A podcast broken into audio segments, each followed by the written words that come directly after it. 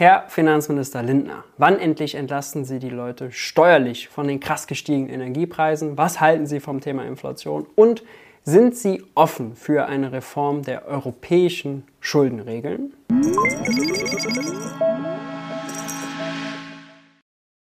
Hi und herzlich willkommen bei Geld für die Welt. Ich bin Maurice und auf diesem Kanal dreht sich alles um die Frage, wie geht progressive Wirtschaftspolitik? In dem Video sprechen wir über ein ganzes Potpourri an Themen. Inflation, Schulden, Staatshaushalt, europäische Schuldenregeln, äh, all das, kalte Progression kommt auch noch vor, denn wir schauen uns die Regierungsbefragung von Christian Lindner an.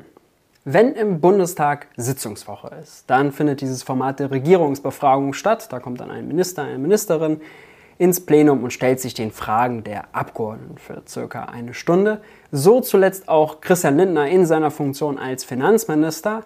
Äh, da ging es hoch her zum Teil und Christian Lindner hat sein rhetorisches Geschick bewiesen. Wir schauen uns mal die Highlights gemeinsam an. Liebe Kolleginnen und Kollegen, Sie, wir alle beobachten die Preisentwicklung, die Inflation. Das ist eine soziale Frage, die bei Menschen mit einem geringen Einkommen entscheidet über einen gefüllten oder einen leeren Kühlschrank am Monatsende.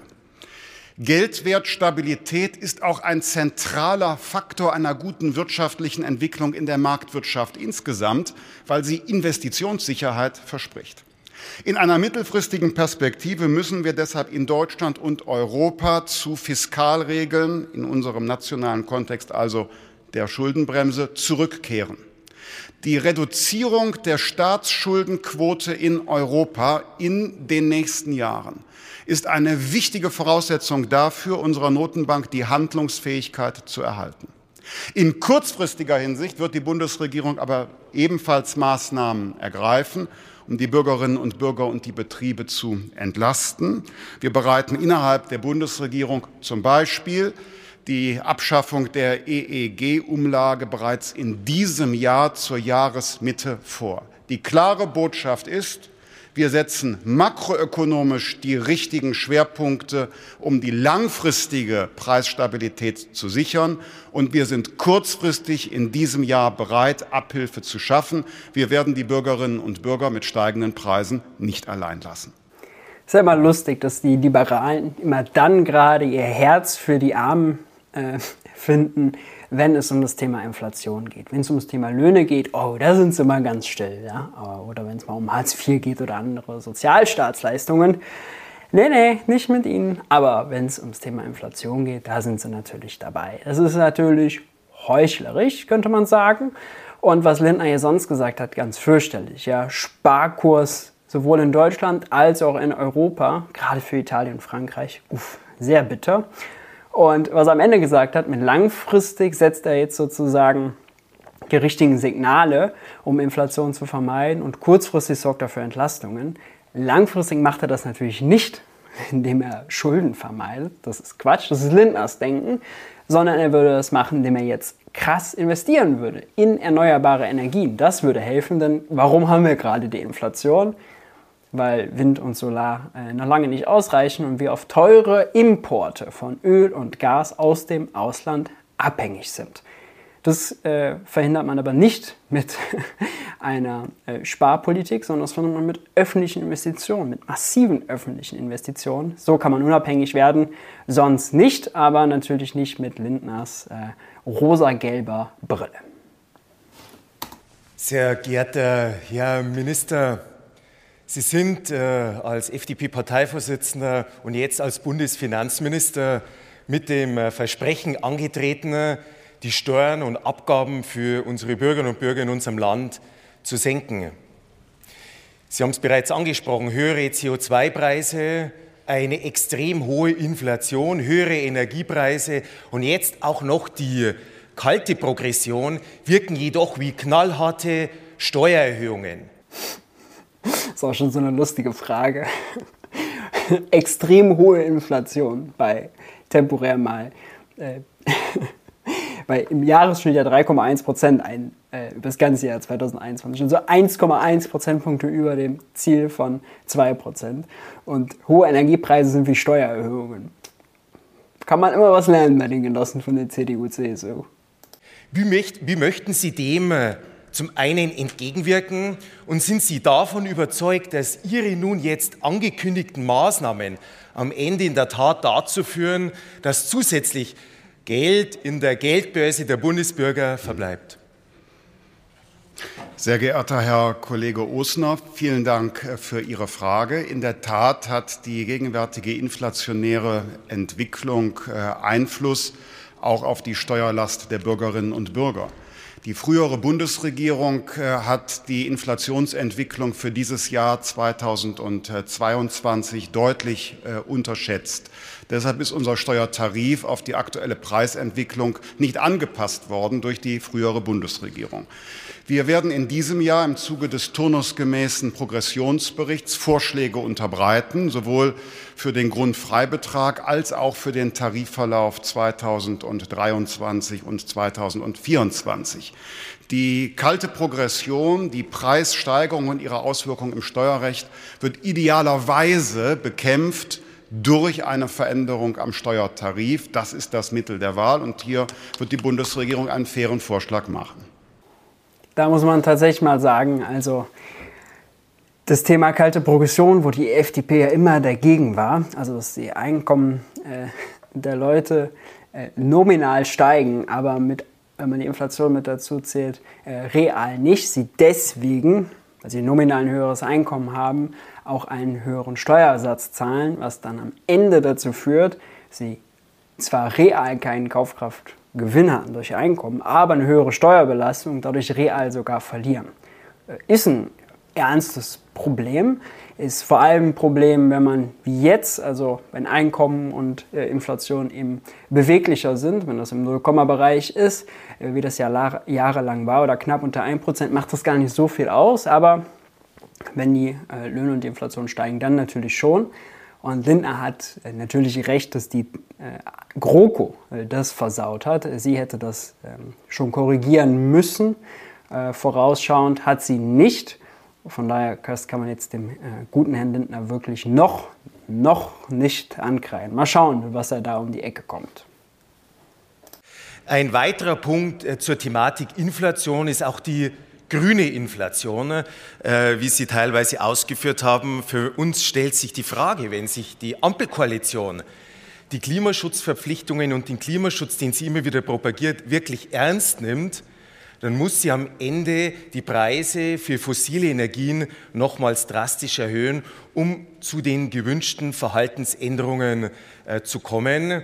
Können wir deshalb davon ausgehen, dass wir in Zukunft mit einer noch höheren CO2-Abgabe zu rechnen haben, also noch wesentlich höher als die Vorschläge gegenüber der alten Bundesregierung, um eben diese Ziele zu erreichen? Sehr geehrter Herr Kollege Osner, die äh, frühere äh, Bundesregierung hat ein Klimagesetz eingeführt und dabei auch einen hohen CO2-Preis festgelegt. Wirtschaftswissenschaftler haben bereits erkannt, dass auch davon ein inflationärer Effekt ausgehen wird. Ähm, die Bundesregierung äh, beabsichtigt in dieser Legislaturperiode die Einführung eines Klimageldes.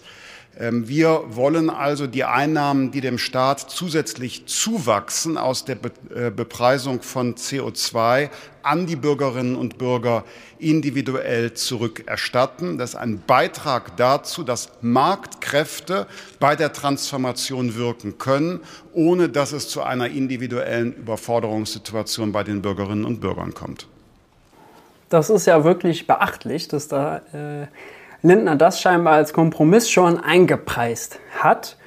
Warten wir mal ab. Die Erfahrung mit solchen Sachen ist meistens, erst müssen die Leute, vor allem die mit kleinen und mittleren Einkommen, zu viel zahlen und dann, was nachher als Wiedergutmachung kommt und dann hier so euphorisch Klimageld genannt wird, ist nachher viel zu wenig. Da sind die Leute skeptisch. Ich würde auch sagen, zu Recht skeptisch. Ich bin da auch skeptisch.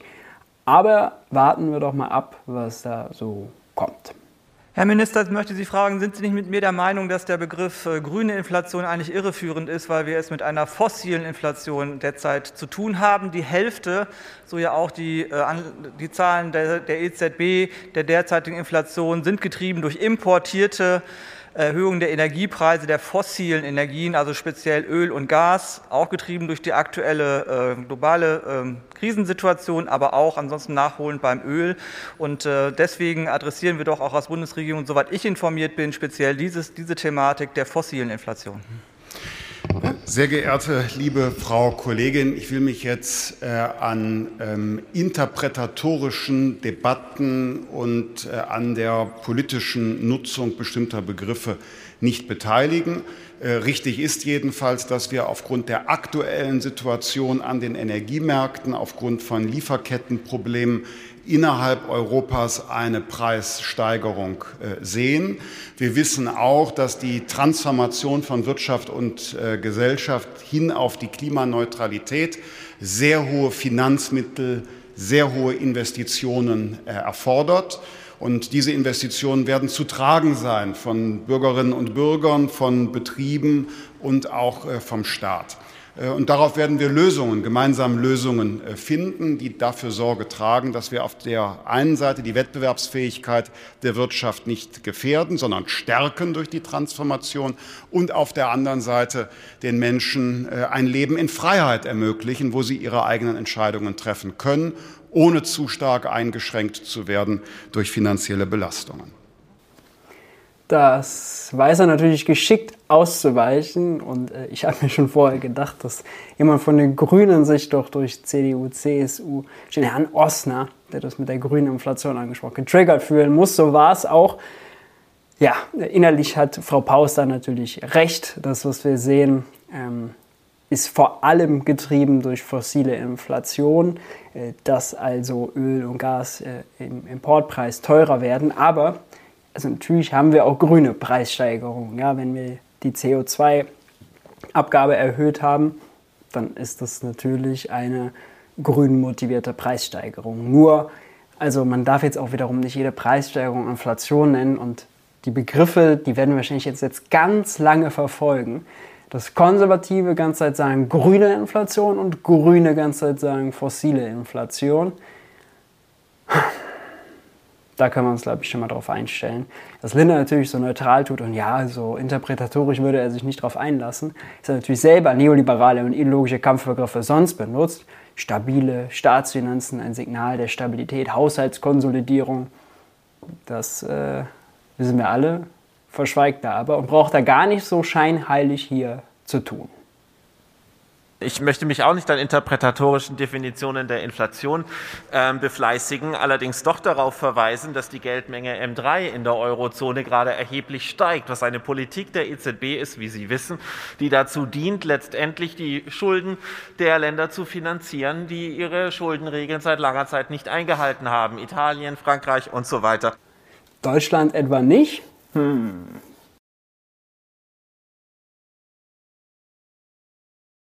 Wir hatten 2019 noch eine Geldmenge von 12,9 Billionen Euro, 2020 schon von 14,46 Billionen Euro und Ende 2021 von 15,5 Billionen Euro, Tendenz steigend. Das Skript hat ihm bestimmt Marc Friedrich geschrieben oder Roland Tichy, man weiß es nicht. Was sagen Sie denn auf europäischer Ebene? Sie gerieren sich ja als EU-Freunde genau in, zu dieser Thematik. Sie wissen, dass die Gleichung betrifft, Geldmenge ist gleich Preisniveau. Und wenn die Geldmenge steigt, dann steigt das Preisniveau. Geldmenge ist gleich Preisniveau. Ja, da ist aber ein, ein Genius am Mikrofon mal wieder von der AfD. Leute, ist das peinlich. Geldmenge ist gleich Preisniveau. Oh, herrlich. Wenn die Geldmenge steigt, steigt das Preisniveau. Das haben wir jetzt ganz lange gesehen.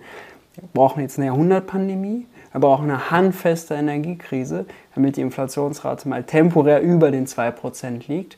Die ganzen Jahre davor, wo auch Geld geschaffen wurde und wir gerade mal so eine Deflation vorbeigekratzt sind, da also, ähm, ja, glaube ich, hat das noch nicht so gegolten. Darf man jetzt auch nicht auf die Goldwaage legen. Wie auch immer, das, was wir gerade haben, ist auf jeden Fall Inflation, weil so viel Geld gedruckt wird. Mann. Das ist eine volkswirtschaftliche Binsenweisheit, die, die, die jeder eigentlich kennt, der in diesem Segment unterwegs ist. Und was sagen Sie zu diesem fundamentalen Kernproblem? ist eine volkswirtschaftliche Binsenweisheit, die jeder kennt, der in diesem Segment unterwegs ist. Was er jetzt mit diesem Segment meint, ist wahrscheinlich äh, in den Zirkeln der Crash-Propheten. Denn also Roland Tichy sagt das, Florian Homm sagt das, Max Otte sagt das, Marc Friedrich sagt das. Und Friedrich Hayek hat das bestimmt auch schon mal gesagt. Da muss das stimmen. Da muss das stimmen. Das ist eine Binsenweisheit. Der Geldmengenexplosion, die unsere Leute letztendlich arm macht in Deutschland. Äh, sehr geehrter Herr Abgeordneter, der äh, Bundesfinanzminister kommentiert Entscheidungen der Europäischen Notenbank äh, nicht im Einzelnen und gibt ihr auch keine Ratschläge denn es äh, gehört äh, zu unserem Institutionengefüge, dass die Notenbank unabhängig ist und keine politischen Weisungen entgegennimmt. Das ist ja auch äh, insbesondere der Bundesrepublik Deutschland in ihrer stabilitätspolitischen Tradition immer wichtig gewesen. Ähm, ich nehme allerdings wahr, dass die EZB angekündigt hat, das äh, Pandemic Emergency Purchase Program in diesem Jahr äh, einzustellen und dass auf Dauer auch das Asset Purchase Programm angepasst wird. Der äh, Chef der niederländischen Notenbank hat zudem einen Zinsschritt in Höhe von 25 Basispunkten in Aussicht gestellt. Der Beitrag der Regierungen ist, die Schuldenstandsquote zu reduzieren. Konkret ist das Ziel dieser Bundesregierung, bereits zu Anfang der zweiten Hälfte dieses Jahrzehnts die Maastricht-Kriterien von 60 Prozent Gesamtschuldenstand wieder einzuhalten und in Europa beizutragen dazu, dass der Stabilitäts- und Wachstumspakt einen klaren, verbindlichen Schuldenabbaupfad vorsieht. Die Frage war natürlich komplett behämmert. Die Antwort von Lindner muss einem allerdings Angst machen. Denn also ein Abbaupfad, ein verbindlicher, wenn man mal guckt, Italien, die sind bei 150, 160 Prozent Staatsschulden gemessen am BIP. Ähm, der Abbaupfad würde vorsehen, dass sie das innerhalb von 20 Jahren auf 60 Prozent reduzieren. Also 100 Prozent Staatsschulden gemessen am BIP abbauen innerhalb von 20 Jahren.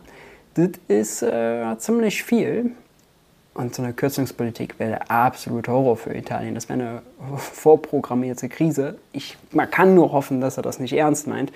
Jetzt hat er sich ja Lars Feld auch noch an, äh, als Chefökonom, als Chefvolkswirt, als Chefberater reingeholt. Gar kein gutes Zeichen. Lars Feld hat zuletzt lustigerweise gesagt, ja, also äh, Italien sollte auch die Schulden abbauen. Realistischerweise werden die das nicht schaffen in 20 Jahren, aber vielleicht kann man denen ja fünf bis zehn Jahre extra geben.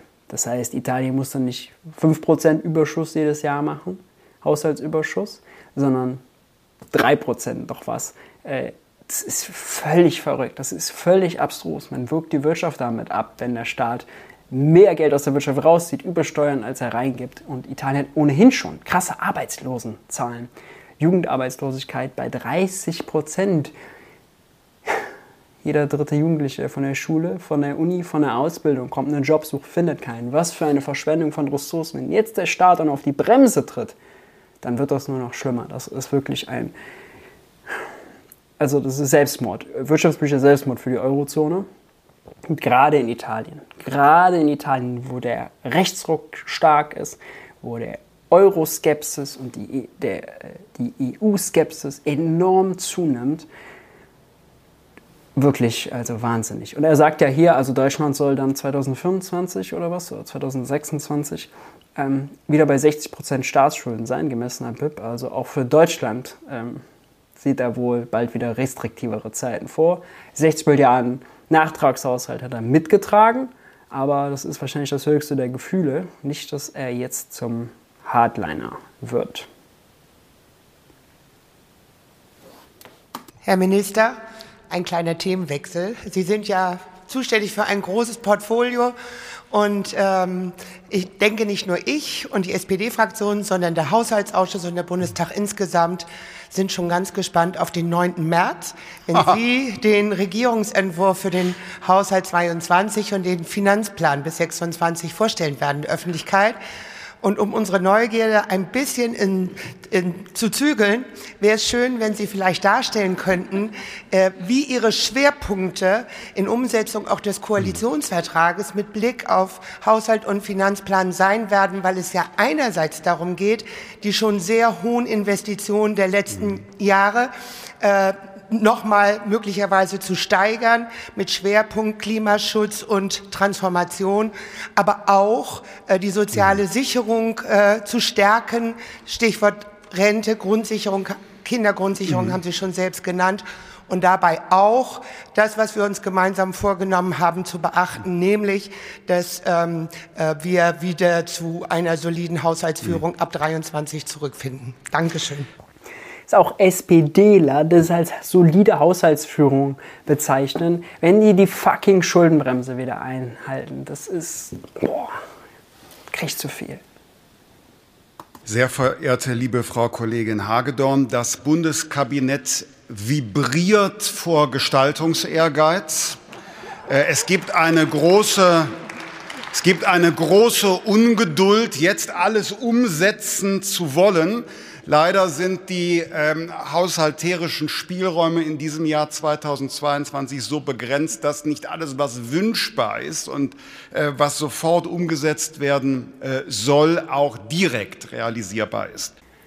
Das ist ja lustig. Also 2022, in dem Jahr, in dem die Schuldenbremse noch ausgesetzt ist, sollen die Wünsche nicht erfüllbar sein.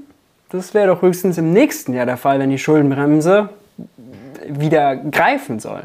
Aber doch nicht in diesem Jahr. In diesem Jahr, 2022, sind die Spielräume viel, viel größer als danach, wenn die Schuldenbremse wieder greift.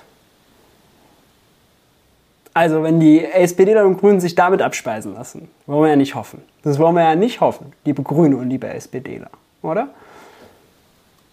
Deshalb wird es bis zum 9. Äh, März noch sehr kollegiale Gespräche äh, geben, ähm, auch auf der Chefebene, wo wir gemeinsam eine Priorisierung auf der Zeitachse vornehmen werden. Prinzipiell kann man sagen, dass erstens ähm, die Bundesregierung bei ihrer Haushaltsinitiative einen Schwerpunkt legen wird auf all das, was aktiviert, also Bildung, das geplante Bürgergeld.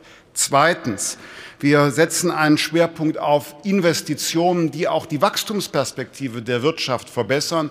Ich denke etwa an den Digitalbereich, gerade ganz aktuell die ähm, Gestaltung der Energiewende und den Ausbau erneuerbarer Energien, die ja über die aktuelle Situation und den Klimaschutz hinaus auch unsere Energieunabhängigkeit äh, sichern können. Und äh, zum äh, Dritten wir wollen die Schuldenbremse einhalten ab 2023. Das bedeutet, dass jede zusätzliche strukturelle Ausgabe, die wir in diesem Jahr verabreden, sich bereits an der Schuldenbremse des nächsten Jahres messen muss. Das verlangt von uns äh, viel Disziplin ab. Aber das Kabinett hat bereits gezeigt, dass es bei seinen Vorschlägen diese Disziplin aufbringen kann. Tja, das ist kein gutes Zeichen. Das ist natürlich auch eigentlich, also das ist einfach ärgerlich. Also diese, die FDP hat jetzt die 60 Milliarden mitgetragen, Nachtragshaushalt. Aber für Lindner auch in die FDP hinein wird es wahrscheinlich jetzt sehr, sehr wichtig sein, die Schuldenbremse einzuhalten. Deswegen wird er jetzt 22 ganz viel verhindern, immer mit Verweis darauf, oh, die Schuldenbremse kommt ja wieder und oh, die Inflation. Er erklärt außerdem auch nie, wie Staatsschulden denn zu der Inflation beitragen. Ähm, sagt er immer einfach so, als wäre das eine Binse. Äh, ist es aber nicht. Und deswegen ist leider davon auszugehen, dass ziemlich viel äh, von guten Ideen abgeräumt werden wird. Schon 22. Ja. Wir sind uns ja alle einig, dass es eine große Notwendigkeit an Investitionen gibt. Und wir haben ja gesehen, dass in der Corona-Krise, die ja leider noch lange nicht vorbei sein wird, sich für einen kleinen Teil der Bevölkerung das quasi sehr gelohnt hat, weil ihre Einkommen und Vermögen gestiegen sind, aber ein großer Teil der Bevölkerung eher weniger Geld in der Tasche hat. Wie wollen Sie denn diese Investitionen realisieren unter der Überschrift Schuldenbremse und unter der Überschrift keine Steuererhöhung für Vermögende, für große Einkommen? Ich glaube, Sie müssten mir doch eigentlich aus dem Herzen zustimmen, dass es sinnvoll wäre, jetzt endlich auch die Vermögenden, die Superreichen und die, die in der Krise profitiert haben, heranzuziehen, um die Investitionen, die ja allen nutzen, zu finanzieren. Sehr geehrte Frau Kollegin Lötsch, in der Finanzpolitik empfiehlt es sich, Entscheidungen nicht zu treffen mit dem Herz oder gar dem Bauch, sondern mit dem Kopf. Und deshalb sollten wir sollten wir eine Erholung unserer Wirtschaft nicht dadurch gefährden, dass wir mittelständische Strukturen, das Handwerk oder die Industrie belasten. Ihnen ist äh, bekannt, dass Deutschland im internationalen äh, Vergleich bedauerlicherweise ein Höchststeuerland ist. Es wäre töricht, diese international höchste Belastung, die sich auch ergeben hat durch 16 Jahre nahezu Untätigkeit im steuerpolitischen Bereich, dass wir diese Belastung weiter erhöhen. Deshalb wollen wir uns darauf konzentrieren, durch kluge Abschreibungen, durch gute wirtschaftliche Rahmenbedingungen, durch die Beschleunigung von Planungs- und Genehmigungsverfahren privates Kapital zu mobilisieren, damit es investiert werden kann in Transformation und Fortschritt. Tja, äh, da zeigt Christian Lindner natürlich, dass er ein 1A-Rhetoriker ist. Auch wenn er innerlich da natürlich, also, ähm, soll man sagen, einfach sein ideologisches Zeug abspult. Denn klar ist natürlich auch, dass der Mittelstand nicht nur durch Steuern belastet wird, sondern dass er vor allem auch durch eine gute Infrastruktur, durch öffentliche Aufträge, durch mehr Nachfrage in der Wirtschaft äh, mehr Geschäft machen kann. Ja? Aber gut, da äh, ist eben äh, ein Rhetoriker am Wert und das macht er echt verdammt gut, das muss man ihm erlassen. Ich freue mich sehr, dass wir das Finanzministerium und auch Finanzen und die Kapitalmärkte so als Ermöglicher sehen in unserer Regierung. Und wir haben in der Debatte um die Taxonomie gesehen, diese Finanzmärkte haben richtig Lust, auch die grüne Transformation mit zu ermöglichen. Das ist tatsächlich so. Allianz, Munich Re, ganz viele Player haben sich auch dazu positioniert, dass sie gerne nicht die Taxonomie aufgeweicht haben wollten, sondern gerne nochmal klare Regeln hätten, bessere Rahmenbedingungen, dass das auch gut funktioniert mit dem grünen Finanzmarkt. Wer spricht da gerade? Ist das jemand von der FDP oder ist das jemand von den Grünen? Oder ist das, äh, ist das Friedrich Merz, der da äh, in seiner Aufgabe als, als Aufsichtsrat von BlackRock heimlich spricht? Ja, man fragt sich ja. Man fragt sich ja. Naja.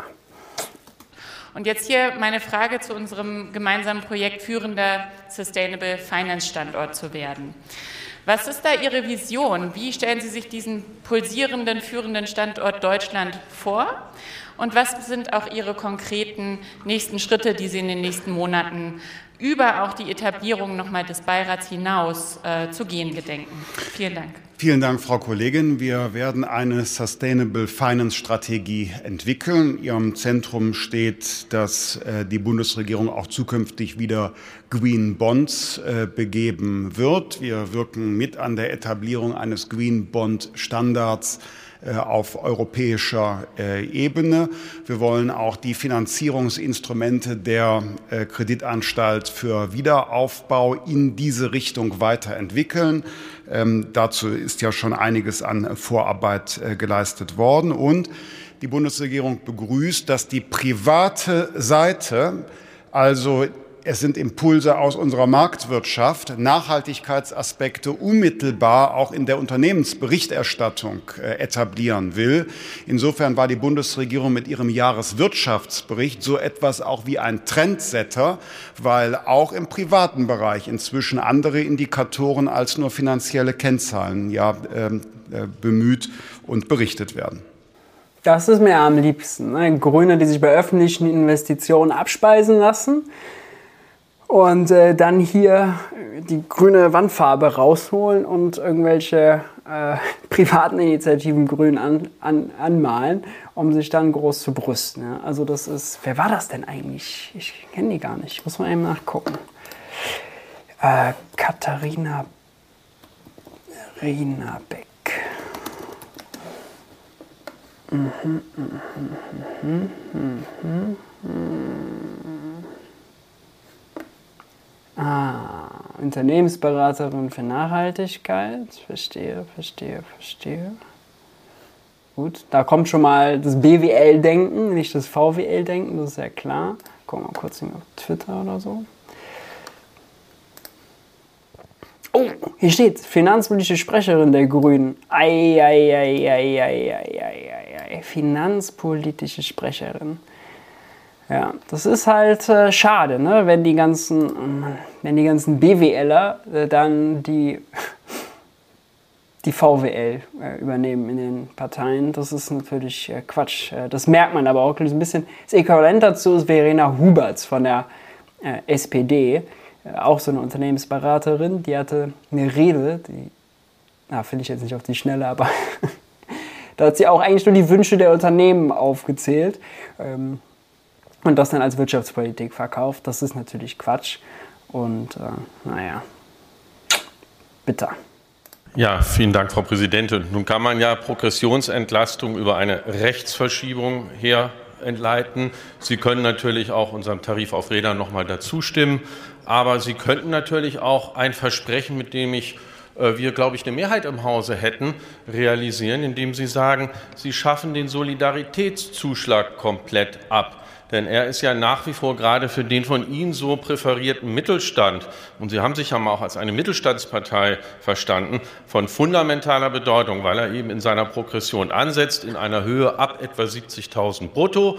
Sie haben auch vor der Bundestagswahl, auch hier im, im, Plenum immer gesagt, wir sind für eine Abschaffung. Die CDU hat sogar im Programm stehen, hat sich sehr gerne immer damit gewunden. Wir haben ja nun einen Koalitionsvertrag gemacht, da kann man natürlich auch Grundwerte der eigenen Programmatik gerne Feil bieten. Aber da fordere ich Sie doch auf, das wäre für viele Menschen und gerade für viele Betriebe in diesem Spektrum eine wirkliche Erleichterung und würde tatsächlich von kalter Progression, aber auch Inflation nachhaltig, glaube ich, für Innovation, Wachstum sorgen. Da sieht man aber auch schön die AfD, die von sich häufig behauptet, die Partei der kleinen Leute zu sein, ist sie wahrlich nicht. Wenn man sich das Steuerkonzept anguckt, äh, Erbschaftssteuer abschaffen, äh, Gewerbesteuer abschaffen, Vermögensteuer aus dem Grundgesetz streichen, Solidaritätszuschlag abschaffen, äh, was er jetzt auch hier fordert. Er nennt das Mittelstand. Aber wie gesagt, der Soli wird nur noch von den äh, Top 10% Einkommensbezieher gezahlt. Ob das noch Mittelstand ist, mindestens ganz, ganz oberer Mittelstand, sagen wir mal. Ja. Ähm, und das als sozusagen Entlastung von der kalten Progression, da sehen natürlich die Leute darunter, unter 70.000 brutto, nichts davon. Ne?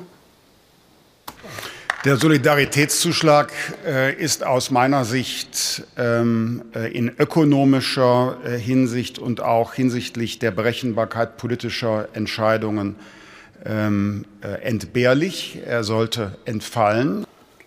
Er sagt, der Solidaritätszuschlag ist entbehrlich. Ich habe ja häufig gefragt, also wenn das Bundesverfassungsgericht äh, den Rest Soli für 90 Prozent ist er abgeschafft, nur noch 10 Prozent bezahlen ihn. Ähm, wenn das Bundesverfassungsgericht den kippt, die FDP hat ja dagegen geklagt, weil sie sagt, der Zweck ist entfallen und so muss auch die Steuer, der Solidaritätszuschlag entfallen. Wenn das passiert, habe ich mir gedacht, okay, dann, also was passiert dann in der Ampel? Ja? Wollen Sie es dann irgendwo kompensieren? Erhöhen Sie dann zum Beispiel den Einkommenssteuersatz? Was machen Sie? Wenn er sagt, ökonomisch kann er empfallen, dann heißt ja einfach nur, das wäre eine Steuersenkung. Das wäre die Steuersenkung, die die FDP sich die ganze Zeit im Wahlkampf gewünscht und auf die Fahne geschrieben hat und mit der Christian Lindner durch die ganzen Talkshows getingelt ist. Das wird wirklich spannend, wenn die Entscheidung kommt. Und äh, das ist natürlich, also sagen wir mal, Klassenkampf von oben dann, wenn da eine Steuersenkung für unten nicht kommt. Da haben ja alle drei, Grüne, SPD und FDP, haben die ganze Zeit gesagt, dass sie auch mittlere und kleine Einkommen steuerlich entlasten wollen. Das war eigentlich der Konsens. Die äh, Grünen und die SPD sind natürlich ursprünglich gegen, den, gegen die Abschaffung des Solidaritätszuschlags gewesen. und tendenziell für eine höhere Steuerbelastung von Spitzenverdienern. Wenn das allerdings jetzt kommt, dann wurde nur oben entlastet und nichts unten. Kann ich mir aber nicht vorstellen, dass Grüne und äh, SPD das mit sich machen lassen. Da ist auf jeden Fall der, äh, die Hoffnung, der Wunsch, der Vater des Gedanken. Schauen wir mal. Aber ich muss feststellen, dass es hier in diesem Haus unter den demokratischen und staatstragenden Fraktionen keine Mehrheit gibt. Ich bin da Kummer gewohnt. 2017 ist die vollständige Abschaffung des Solidaritätszuschlags an der CDU-CSU-Bundestagsfraktion äh, gescheitert. Jetzt 2021 gab es in der Ampelkonstellation dafür keine Mehrheit. Sehr gut, liebe SPD und Grüne. Ich werde weiter dafür werben, dass es im demokratischen Zentrum dieses Hauses dafür eine Mehrheit gibt. Gegenwärtig muss ich zur Kenntnis nehmen, dass es eine solche Mehrheit nicht gibt. Soweit also zu den Highlights aus der Befragung von Christian Lindner. Also klar geworden dürfte sein, er ist ein 1A-Rhetoriker. Das kann man, glaube ich, nicht häufig genug sagen. Aber inhaltlich puh, ist da echt vieles sehr, sehr problematisch. Gerade wenn er über Staatsschulden spricht, gerade wenn er über Inflation spricht. Und wenn es bei ihm um Steuerentlastung geht, dann hat er natürlich Sympathie, wenn es um Steuerentlastung für Spitzenverdiener geht. Die will er auch verteidigen. Das ist auf die äh, Antwort von Gesine Lötsch klar geworden, wo er dann den Rhetorikhammer rausgepackt und gesagt, oh bloß, wir sind ja Höchststeuerland, also das ist ja schon töricht, das dürfen wir bloß nicht ähm, erhöhen. Das ist da ziemlich klar geworden. Zuletzt habe ich auf dem Geld für die Welt Newsletter in diesem Artikel hier über Christian Lindner und über seinen neuen Chefökonom, Chefvolkswirt Lars Feld geschrieben und die Frage gestellt, wird Christian Lindner jetzt zum Hardliner? Denn am Anfang war er relativ gemäßigt, ist nach Frankreich gereist, zum europäischen Finanzministerkollegen Bruno Le Maire und hat gesagt, ja, also Schuldenregeln, Wachstum, darauf kommt es ihm an. Davon ist er jetzt natürlich so ein bisschen abgewichen, wenn er sagt, es braucht einen verbindlichen Abbaufahrt für die äh, Schulden der europäischen Nachbarländer. Das klingt schon nicht mehr so nach nur Wachstum, sondern auch schon sehr stark nach Schuldenregeln und nach Falke und nach Hardliner. Wir beobachten das weiter. Soweit auf jeden Fall zu diesem Video. Wenn dir das gefallen hat, dann freue ich mich wie immer, wenn du ein Like und ein Abo dalässt. Fragen und Anmerkungen unten in die Kommentare hauen. Ansonsten bleib gesund und ich hoffe, wir sehen uns beim nächsten Video.